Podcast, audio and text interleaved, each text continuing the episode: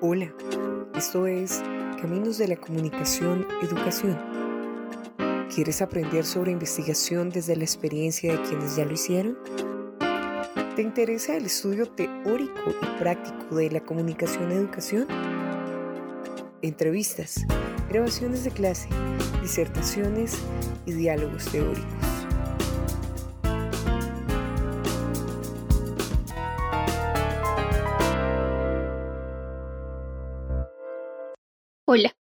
Entrevista de hoy nos encontramos con Paula Acevedo, compañera egresada de la maestría en el año 2018 de la línea de literatura, quien nos presenta su tesis Las hibridaciones culturales en la salsa, del acontecimiento estético a la subjetivación. ¿Cómo estás, Paula? Hola, Erika, muchas, muchas gracias por la invitación. Gracias a ti por tu tiempo y por dedicar este momento para responder unas preguntas.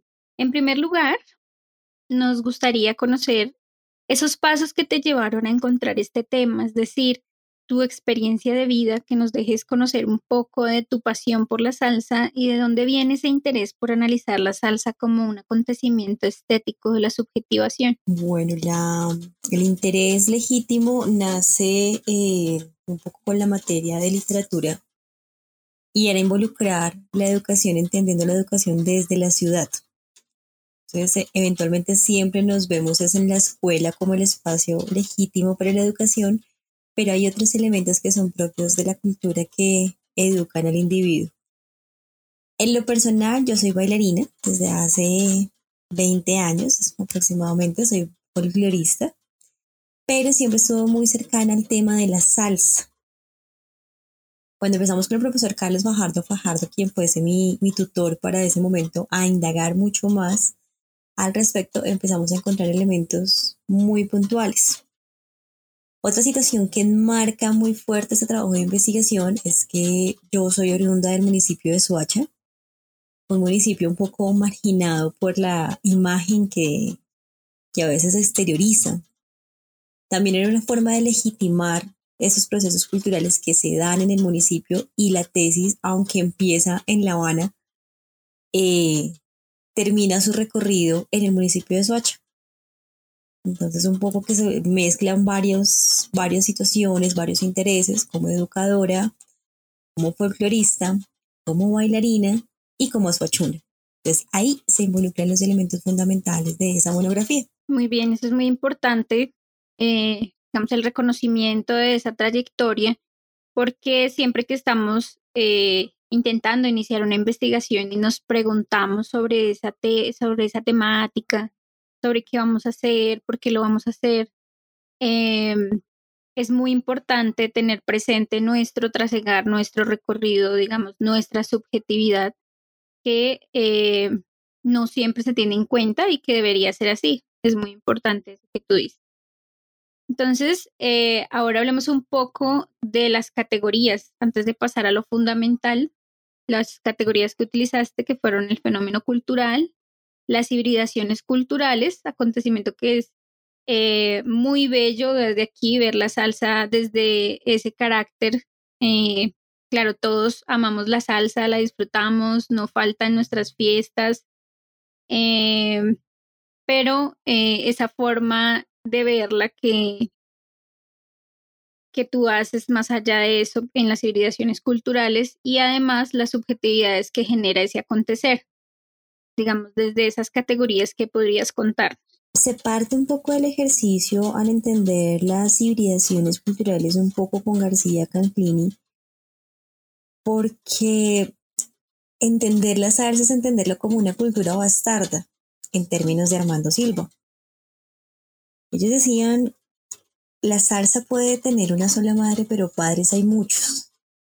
Y entender la herencia de la salsa, por tanto, en espectros tan particulares o en elementos tan específicos, es bastante complejo. Entonces, en algún momento, nosotros asumimos la salsa inicialmente como un ritmo, pero la salsa es una cultura y es una cultura cuando llega a Colombia en 1972. Entonces, este recorrido con los coleccionistas, con los bailadores, con quienes hicieron los bares, empiezan a, demostrarnos cómo este, este ejercicio musical se convierte en un fenómeno cultural a partir de ese momento, situación que todos conocíamos. Entonces empezamos a, a entendernos con estos ejercicios que te cuento de los, de los modelos propuestos por García Canclini. En este caso nosotros asumimos seis, que era entender primero la objetivación de los deseos, otro que era el proceso pues de lo ritual que hay tras la salsa, tras el cuerpo. Y finalmente otro modelo que me pareció muy interesante propuesto por Canclini también tiene que ver cómo es el lugar donde los grupos se encuentran, entonces ahí es cuando empiezan a darse esas hibridaciones culturales, esas hibridaciones, por eso la salsa choque, eh, por eso la manera en que se baila la salsa en Colombia, la salsa que se baila en Bogotá, esa salsa de tierra fría, que es uno de los capítulos de, de la tesis. Entonces ahí empezamos a encontrarnos con varias investigaciones. Fuera Zapato Viejo, el libro de crónicas, con salsa y cultura urbana, que son grupos de investigación de la Universidad del Valle, con Salsa y Cultura en Bogotá, que también fueron otros procesos de investigación bien interesantes. Em, en cuanto a, ¿me recuerdas la siguiente pregunta, por favor? Eh, la siguiente categoría es subjetividades. Las subjetivaciones, pues, se entienden también desde lo que se nos propone del acontecimiento estético, de cómo todo este ejercicio que aunque pareciera netamente fiestero, por decirlo de manera muy coloquial, empieza a atravesar al individuo. Entonces, la subjetivación y el acontecimiento estético es aquello que empieza a involucrarse en el individuo para darle un significado específico a través de la salsa. Por eso, eh, digamos que la monografía lo que yo intentaba era que cada capítulo iniciara con una canción de acuerdo pues un poco a todos los testimonios que se fueron recogiendo. Entonces eso marcaba en cierta medida ese acontecimiento estético. Muy bien, mm, es bellísima la forma en que un fenómeno cultural se nos convierte en academia, eso lo respeto mucho, y se ve la pasión en ese trabajo, las imágenes, los, los documentos que nos dejas ver, eh, nos llevan a hacer ese recorrido contigo ese recorrido que tú haces de entrevista estructurada y semiestructurada, buscar el material documental sobre la salsa en el municipio de Soacha, las entrevistas, es muy interesante frente a la, frente a la pertinencia de las preguntas también. Eh, cuando estamos haciendo la investigación muchas veces nos cuesta tener la seguridad en las preguntas, de pronto no más adelante arrepentirse y decir me faltó esto o en el momento de analizar los datos eh, tener definido ese claro ese camino por el que quieres ir, ¿cierto? Entonces, ¿podrías contarnos sobre ese proceso de la entrevista, cómo fue hacerlas, la disposición, las personas? Eh, veía yo aquí algunas personas que aparecen que son el Suachunito, doña Peggy, eh, Giovanni Quimbayo, bueno. Bueno, pues ahí muchas emociones de por medio. Yo creo que en nuestro trabajo de investigación en, en, cultura, sobre todo y en comunicación, eh, nos pareció lo que lo más pertinente era hacer una etnografía. Inicialmente pensábamos en el estudio de caso, pero el estudio de caso empezó a limitarnos. Así que abrimos un poco el horizonte eh, y la investigación tomó un año y medio. Cuando eh, esto empezó a abrirse, nosotros pensamos hacerlo únicamente pues en Bogotá, con los lugares tradicionales. Pero eh, al abrir las puertas del municipio de Socha empecé a encontrarme con personajes bien interesantes, historia que ni siquiera yo misma conocía a pesar de ser soachuna. No soy soachuna raizal.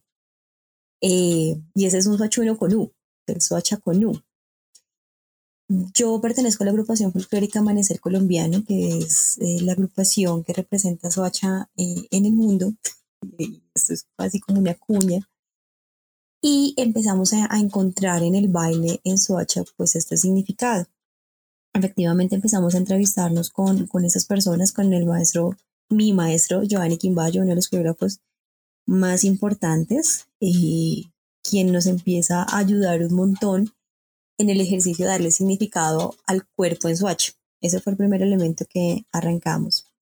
Luego nos encontramos pues con el fundador de la caseta de las estrellas, Luego del maestro Giovanni Quimbayo, pues nos encontramos con el Sochunito, quien fue el fundador de uno de los lugares más emblemáticos Sochuno y salsero que se respete no solo en Soacha, sino en Bogotá. Conoció la caseta internacional de las estrellas, donde para los años 70 y 80 se hacían concursos de 72 horas de salsa.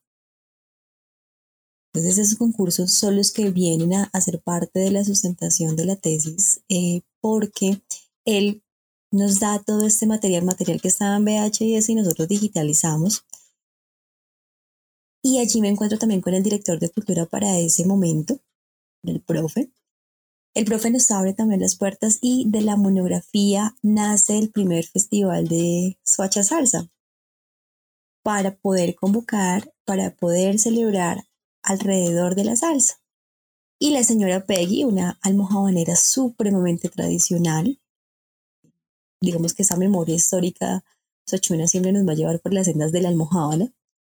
Y fueron ellas quienes participaron en esos, en esos bares salseros pues de vieja data. Uno de los resultados que, quedan de la, de la monografía gracias a don Alirio Ramírez a doña Peggy, a, todas estas personas que empiezan, Humberto Tarquino, un, gran historiador, Jorge Sabogal, que es un coleccionista impresionante, con el profe Héctor Peñalosa, que también para ese momento, siendo adolescente, hubo un momento en que tuvimos que trasladarnos a Fusagasugá, que tuve que irme para mesitas a buscar a, ciertas bailarinas de, la época que nos contaran su historia. Por ahí también van a encontrar a, a la señora Doris, a la señora Miriam, eh, Anselmo Bustos, personas que empezaron a, a ser parte de, ese proceso y me ayudaron a levantar entonces ese mapa eh, de los bares alceros de los años 70 y fueron un montón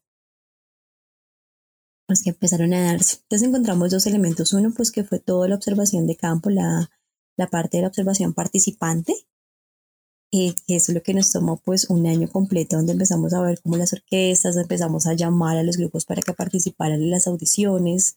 Luego pues empezamos a estar con bailarines de Soacha para ver ellos cómo bailaban salsa. Finalmente pues nos encontramos con, las eh, con, con todo lo que tiene que ver con el Maya Stream, que es involucrarnos con redes sociales, pues a través de los grupos de Facebook, a través de los grupos de Instagram.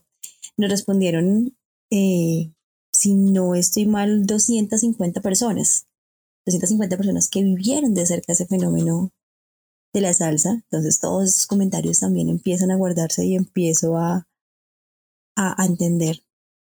En la parte de la revisión documental se levantan aproximadamente 150 imágenes de, de ese momento en donde también se hace la digitalización, donde también se hace una restauración, todo con el permiso de don Elirio. Eh, y finalmente pues todo termina en ese, en ese ejercicio de poderle brindar a, Don Alirio todo el reconocimiento en el primer festival de Socha Salsa. Yo pienso que ese es el mayor resultado. Las entrevistas estructuradas y semiestructuradas permitieron dos elementos, hacer categorías muy puntuales a partir de las hibridaciones y la subjetivación, del sentimiento, de cómo lo, eh, lo colectivo puede convertir al individuo, que es lo que se busca con la subjetivación. Y eh, las entrevistas ya semiestructuradas permitieron ampliar la conversación para dirigirnos a otros lugares, a otros espacios y a otros protagonistas de la escena salsera en Swatch. Sí, cuando yo veía eh, una matriz de análisis que hiciste, eh, con esos elementos de recolección de datos, pues ahí se da cuenta uno, digamos, de la pertinencia de esa recolección que hiciste, lo que tú dices sobre ampliar esas posibilidades me parece un ejercicio muy bien hecho. Em, una pregunta que trato de hacer recurrentemente y que me gusta es sobre cómo hacer ese tipo de investigación, es decir, que ya hiciste em, y tuviste todo ese tiempo para hacer, eh, para llegar a esa matriz de análisis. Em, ¿Qué recomendaciones, qué consejos para las personas que en este momento están interesadas en hacer una etnografía, que de pronto se están enfrentando a hacer esas preguntas eh, de, la, de la entrevista estructurada y semiestructurada. Es muy importante anticiparse al contexto, creería. Eh, ¿En qué sentido? Primero, pues que una vez terminado el marco teórico, las categorías eh, conceptuales deben quedar completamente claras. ¿Qué quiere decir? Que en el momento que uno se va a enfrentar al público a, o este ejercicio, el grupo focal, pues las preguntas ya de por sí van a responder a la categoría que nosotros estamos buscando. Si de pronto lo hacemos al revés y dejamos perder la entrevista y luego vamos a categorizar, nos vamos a demorar un poco más o se nos va a complejizar. Entonces, anticipadamente lo que hicimos con el tutorial, la clase de investigación de los últimos semestres, fue aprender a manejar esas preguntas con base a las categorías conceptuales que nosotros estábamos estableciendo.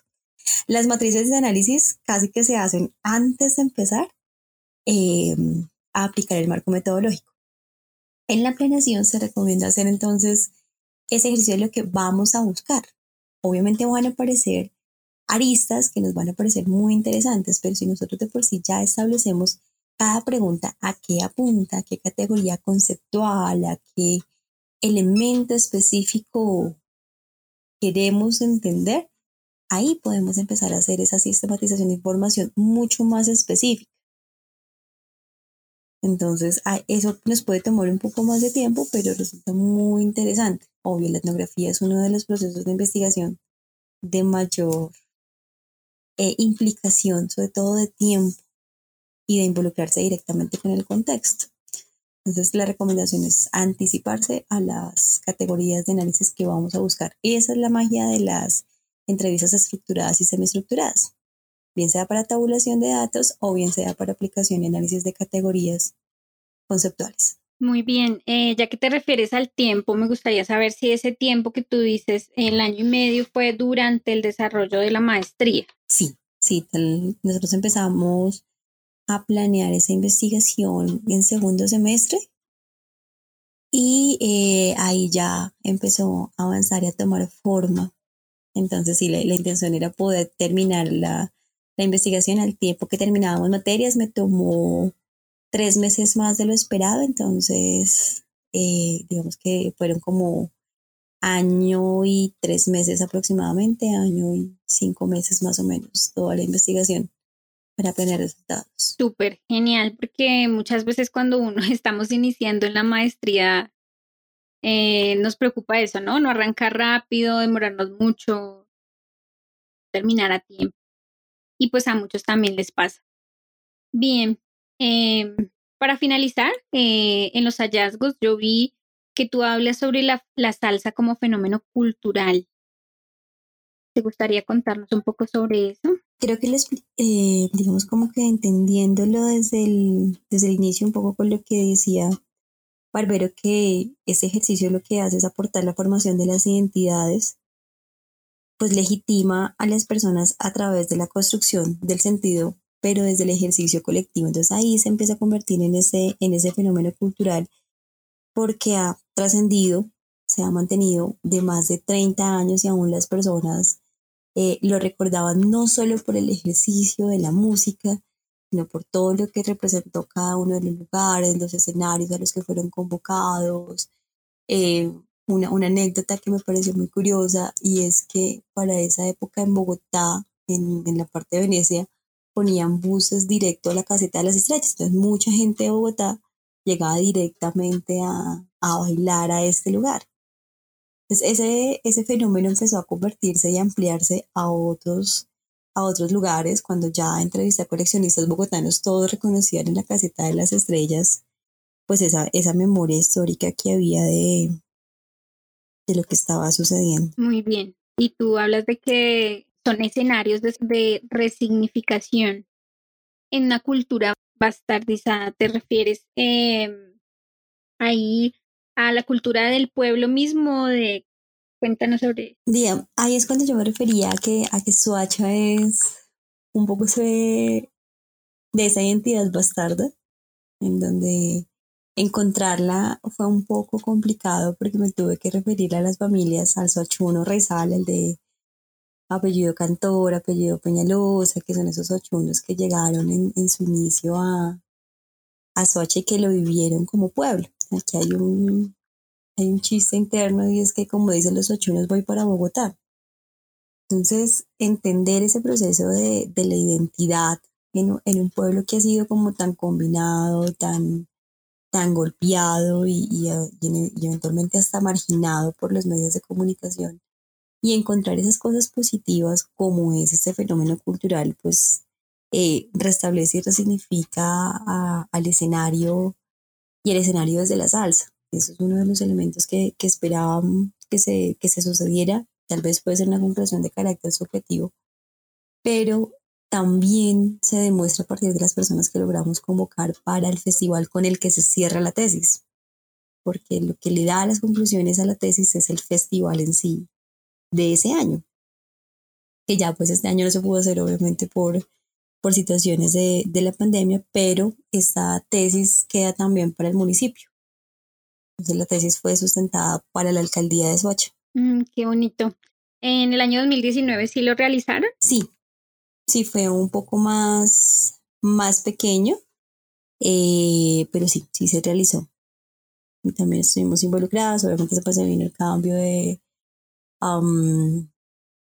de dirección, el cambio de alcaldía y la pandemia. Entonces ahí quedó un poquito en stand-by por ahora, pero esperamos retomarlo de alguna manera. Listo, Paola. Entonces, eh, hasta aquí llega la entrevista. Te agradezco mucho por tu tiempo, por la pasión eh, con la que nos cuentas pues esta experiencia tan bonita.